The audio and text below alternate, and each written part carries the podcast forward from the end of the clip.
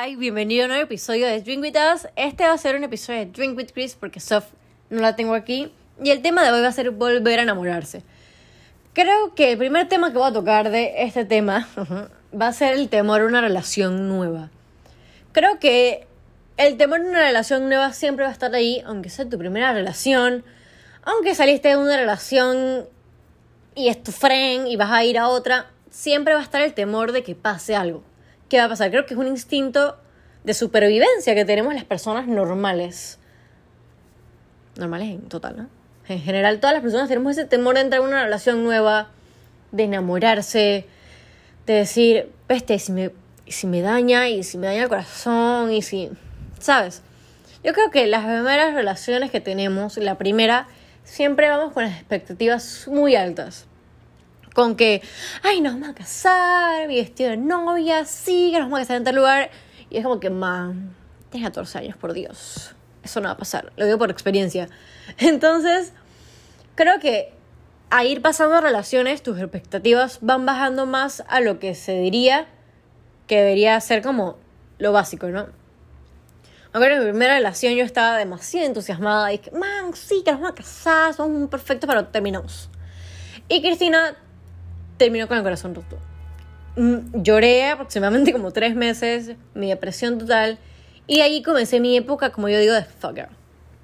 Man, yo salía de fiesta todos los fines de semana. Eh, esa era como mi manera de escapatoria de esa relación, porque él era un chico mayor y él podía salir y él hacía sus locuras y en ese momento él tenía una novia a la semana de terminar. Entonces, Cristina estaba rota, o sea, Cristina estaba muerta de miedo. Y lloraba, lloraba, ese era mi tema del día, llorar. Después al año tuve mi segundo novio y entré en miedo yo entré con la perspectiva de que yo no quería ninguna relación, de que yo decía, yo para qué quiero esto, me van a romper el corazón de nuevo, esto va a pasar de nuevo, y las relaciones terminan así. Y yo, como bruja que soy, me rompieron el corazón. Sí, me rompieron el corazón por segunda vez. Creo que esta no fue tan fuerte como la primera, porque creo que ya lo suponía. Yo suponía que me iban a romper el corazón realmente. Y esta fue un poquito de, se podría decir que problemas, ¿no? Para no hablar mal del muchacho. Eh, creo que fue una relación bastante tóxica. Entonces creo que me dañó mi confianza y mi autoestima totalmente.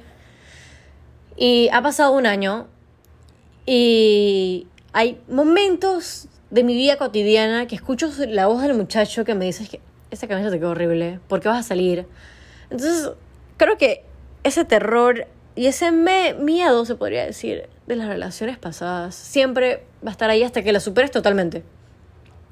Y sinceramente yo creo en lo personal de que las relaciones pasadas que tú tienes siempre se van a quedar allí.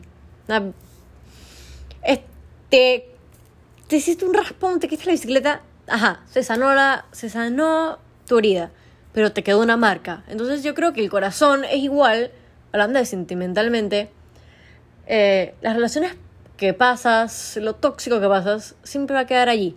Vas a sanar, pero siempre vas a tener recordatorio que pasó. Y creo que tu instinto de supervivencia va a estar ahí. Entonces, el terror de una nueva relación siempre va a estar ahí.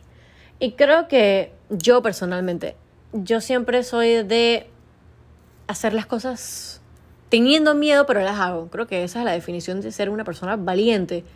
Yo le tengo miedo a muchas cosas, pero igual las decido hacer. No importa qué, excepto que me saquen la sangre. Eso sí negativo, no va conmigo. Pero me voy esperando del tema. Entonces creo que el siguiente temita va a ser los red flags hablando de mis relaciones pasadas. Red flags, por favor, no normalicen los red flags. O sea, no los romanticen ni siquiera. O sea, no. O sea, creo que las personas hablan demasiados red flags para que las personas se den cuenta que son red flags y huyan de esa relación. Creo que mi primer red flags que doy va a ser el que te... que... Que te controle desde el principio. Desde que son move, el move en Panamá es como el pre de una relación. Cuando te comienzan a decir, que... ¿Por qué vas vestir así? Esa camisa no me gusta. Eh, ¿A qué hora llegas? ¿Por qué vas con esa gente? Este como que me cae mal. No sé, como que no me parecen como cool amigos. Y comienzan a hablar bullshit de tus frenes, has tenido toda la vida, solo por el hecho de que tú sabes de que ellos tienen como tus amigos tienen como, ¿sabes? Como esa vocecita que tú tienes en ah, la conciencia, que te habla. Entonces, yo creo que, que tu próximo novio move hable mierda a tus amigos, es un gran red flag. Segundo red flag, tercer red flag como amigos, es que tus amigos lo odien. Yo sé de que cada persona tiene el derecho de opinar en su vida, pero cuando tus mejores amigos de toda la vida odian al pelado que te gusta, hermana, sale allí. O sea, por algo tiene que ser. Toma tu decisión, pero tomen conciencia de que tus mejores amigos lo detestan. Y todos mis exes, mis mejores amigas y mejor amigo lo detestan. O sea, es que los manes lo ven y es como que te voy a agarrar a puñetos. Entonces yo creo que con esos red flags tenemos... ¡Oh! No. Cuarto red flag y último red flag para no alargar los red flags. El que te digan temprano, te amo rápido. Que pasen un año y son, digo, un año, un mes y son move. Tienen una relación de un mes y ya te diga te amo al segundo date, hermana. Ay, no es ahí. Ahí no es, ahí no es. ¿Por qué? Psicológicamente está dicho de que las personas que dicen te amo al primer mes, al segundo mes, no, se, no te aman a ti, aman a la persona que crearon en su mente, a la persona que suponen que tú eres, ¿sabes? Es que no, sí, qué cute. No, hermana, no te aman a ti. Aman a la persona que eres en su mente. Entonces, sal ahí. Siguiente tema, el chico o chica perfecto. Yo creo que las personas que leen libros, las personas que ven películas, y creo que todo el mundo tiene el pensar de que existe la pareja perfecta. Ay, sí, tú vas a encontrar a tu chico perfecto. Sí, no existe. No sé cuánto tengo que decirlo. Ese chico perfecto no existe. No existe. En totalmente no existe porque no hay persona perfecta en este mundo. No lo hay. Entonces, que tú digas que una relación perfecta, eso no existe. ¿Por qué? Son dos personas con dos personalidades diferentes, dos pensares diferentes, son diferentes. Entonces, ¿por qué el pensar de que una persona va a ser perfecta? ¿Por qué tenemos esas expectativas de que él va a ser perfecto, él va a, no sé, lo que te dé la gana para ti es perfecto? No es perfecto. No hay nada perfecto. Creo que el estar en una relación hay que entender y respetar las opiniones de tu pareja. Digamos, mi cantante favorito es Harry Styles y el de es, es Anuel, por decir un ejemplo. Y que él me critique a mí por amar a Harry Styles y que yo lo critique a él por Anuel, no en broma, criticar en verdad, esa relación no va para ningún lado. Porque con una opinión tan simple, con, con lo que es la música, algo que estamos rodeados todos los días, que esa persona ya comience a criticar esos pequeños detalles en tu vida, no van. No van, es que no van. No van. Entonces yo creo que el chico perfecto, la chica perfecta no existe. Creo que mi mayor consejo para las personas que están comenzando una relación nueva, los peladitos jóvenes, y totalmente cualquier persona que todavía piensa que hay un chico perfecto esperándola, no lo hay. Yo creo que tengas esa perspectiva de que no lo hay. ¿Quieres un chico perfecto? No lo vas a encontrar, porque ni siquiera en los libros hay un pelado perfecto. O sea, en los libros hasta los pelados que son escritos cometen un error.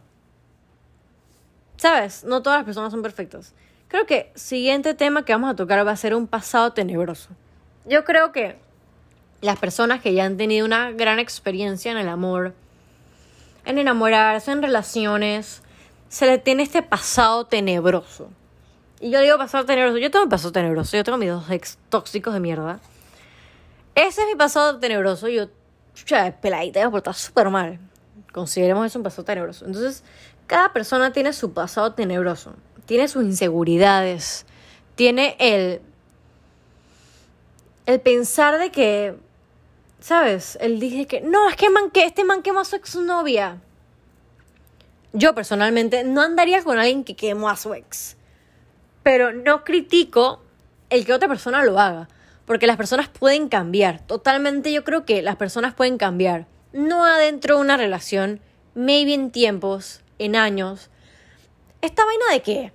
Tú dices que, man, mira que mi ex me quemó, pero me dijo que, me, que va a cambiar. Bullshit. Sal de ahí, hermano, eso no va a pasar. Pero digamos que este man quemó a su novia hace un año. Y está arrepentido. Escuchen esto, arrepentido. Las personas no cambian si no se dan cuenta de que eso es un error, de lo que, que hicieron es malo, si no están arrepentidos. Entonces, si la persona va y te dice que no, que yo quemo a mi ex, pero me vale verga. O que es que yo quemo a mi ex porque la mano es una tóxica. Hermano, por algo, ella tenía que ser tóxica por algo. Y encima que me dice que tú la quemaste, por algo tuvo que ser. Por algo tuvo que ser. Red flag, por ahí, entre paréntesis, que hablen mierda de sus exes. Pero mierda de que, chucha, mierda. Que no, que te paina, porque que tú digas que tu ex es tóxico, creo que no considero mierda, creo que ser honesta. Y decir tu parte de la historia, porque sabes que, no, no voy a hablar nada de mi ex porque no quiero que pase nada. Man, entonces tú dices en esa relación, tú puedes decir lo que pasó para ti. Pero esa vaina de que comiencen a echar cuento que no son... Entonces yo creo que esos pasados tenebrosos hay que confiar. Creo que lo mayor en una relación es una confianza. Porque si no existe confianza, desde un principio esa relación no va para ningún lado. Porque la confianza es como la base. O sea, tú no puedes hacer una casa sin ladrillo. No la base. No va a quedar bien. Entonces no puedes hacer una casa en un pedazo de piedra. O sea, una casa gigante no se va a sostener. Entonces yo creo que la confianza es la base principal de una nueva relación, el volver a enamorarse. La confianza que le tengas a la otra persona es gigante. Es gigante, o sea, yo creo que es algo que muchas personas subestiman al principio en una relación, pero creo que es lo más grande. Es la confianza que le tengas a la otra persona.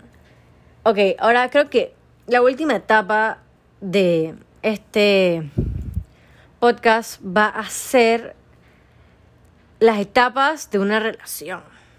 Yo no soy la mujer perfecta, pero yo tengo mis etapas hechas en la mente, se podría decir.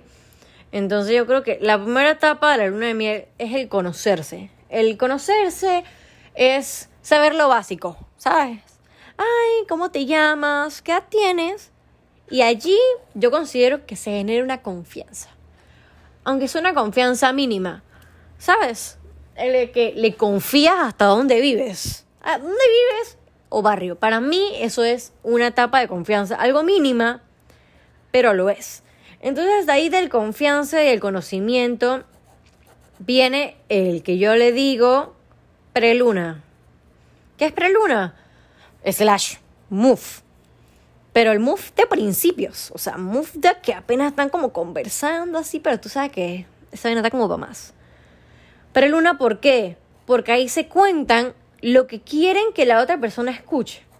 Yo personalmente soy una persona muy directa y muy honesta. Y si no gustas de mí con mis errores del principio, no vas a gustar de mí al final de la relación. Entonces, hay personas, la mayoría, que el preluna y el pre-move van y dicen lo que la otra persona quiere escuchar. Digamos que yo estoy en una preluna con este man. Y él dice, no, que mi color favorito es el azul, pero yo lo odio. Yo personalmente diría que odio ese puto color. Pero otra persona diría, ay, sí, super cool. Cuando no es así. Entonces, ahí comienza una parte y ahí comienzan las mentiras. Las prementiras. Aunque tú dices que, ah, una mentirita blanca. No. Yo creo que desde el principio, si tú comienzas a mentir desde un principio, eso no va. Después del pre-una, pre-move, viene el move. Yo creo que hay muchas personas que dicen que el move se pide. Y yo digo que depende. Si tú crees que tú y la persona, mm, como que están, como que sí, como que no, pero están encarcelados en ser frenes. O sea, que tú sabes que, ah, mi friend. Pero es que ni lo piense, que ni siquiera dude, diga, mi friend. Y tú te sientes encarcelado con ser solamente su friend y están más frenes que Move. Pídeselo. O sea, pídeselo. Oye, ¿quieres ser mi Move? No sé, yo nunca, nunca me han pedido Move y nunca pedí Move en mi vida. Pero si tú crees que es necesario, hazlo. Yo considero que no. Yo creo que cuando uno es Move ya, es que comienzan con los cute names, con el llamarse es que, ay, sí. Y comienzan con un sobrenombre que crean. Y, y comienza el preocuparse por esta persona. Oye, saber cómo está, qué estará haciendo. Nada obsesivo, por favor. No se obsesionen con las personas, pero es normal que tú te preocupes por la persona que quieras. Entonces, tenemos bien en ser novios. Y el en ser novios viene con un gran red flag.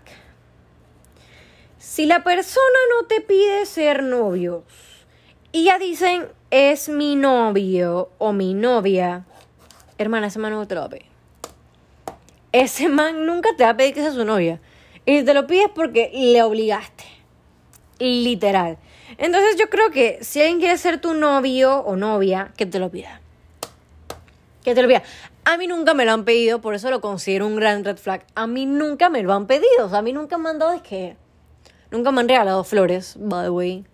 Entonces a mí nunca me han dicho que, man, quiere ser mi novia. Hace todo cute como sale en las películas o en los libros. Hasta veo en Instagram que se lo piden a frenes. Nunca me ha pasado eso. Entonces yo creo que es un gran red. Si alguien quiere ser tu novio, que lo sea. Entonces aquí comienza el que yo le digo luna de miel es los primeros meses de la relación que todo es perfecto. Ay, sí, ay, que lo vi hoy y estás desesperada con verlo todos los días. Todos los días quieres estar videollamada con él, todos los días quieres escribirle, todos los días quieres verlo. Entonces, para luna de miel porque quieres saber de él, quieres verlo. Creo que para mí el luna de miel es algo rápido y simple porque rápido llega y rápido se va. Las, relaciones que, que superan la luna de miel, check. Para ustedes, un plus. ¿Por qué? Porque en la luna de miel todavía se siguen contando lo que la otra persona quiere escuchar y tienen esta atención fija hasta esta persona. Entonces, si las relaciones ya pasaron la luna de miel y no la superaron, era notable que no van a seguir para ningún lado. Después de la luna de miel viene el que yo digo official, ya es oficial, o sea, ya se conocen totalmente, sabes lo que te gusta y lo que no te gusta. Que tú tengas un que digas que, man, no me gusta esto, es normal. Es normal, es extremadamente normal, porque no, te va, no vas a amar todo de la otra persona. No vas a amar todo de la otra persona. Cuando pasan el oficial, que yo creo que esto pasa como uno o dos años, yo le digo premarital. ¿Por qué premarital? Y creo que es el último, porque ya el otro es matrimonio. Premarital, creo que dura bastante. ¿Por qué digo premarital? Son este tipo de frenes que tú tienes o relaciones que duran, dije, cuatro años. Bueno, tú estás medio casada. O sea, esa relación es gigante. Ya se conoce extremadamente todo, ya conoce a su familia, has viajado con él. ¿Sabes? Ya esta confianza está totalmente planteada. O sea, ya tú en esa, en esa base que creaste en, confianza y en, en apenas conocerse han pasado aproximadamente, digamos que cinco años. Cinco años. Hermano, ya tú tienes casa con piscina, perrito y caballo. Ya tienes todo. Entonces ya lo que sigue es matrimonio. El que se quiera casar bien, el que no tan bien. Pero yo le digo premarital, porque yo tengo frenes que han durado de que seis años. Seis años. Y yo le digo, caraca, no se han agarrado puñetes, yo sido porque toda mi relación ha sido una mierda y la más que ha durado hace un año y obligada. Obligada duró un año. Porque ya yo me cansé de esa toxicidad. Yo creo que todo el mundo se cansa. Entonces yo creo que aquí quedamos con el tema de volver a enamorarse y nuestras fases de enamoramiento. Espero que, que hayan disfrutado mi podcast. Algo cortito, 25, 20 minutitos. 25, no digo. 20 minutitos escuchándome a mí hablar sobre mis desamores y mi poca confianza en mí misma. Espero que les haya servido. Espero que por favor consideren los red flags que les dije. Yo les digo los red flags por el hecho de que tienen que saber qué es un red flag y por qué huir de esa relación. Entonces, les mando muchos besos y gracias por escuchar Drink with Chris. Bye.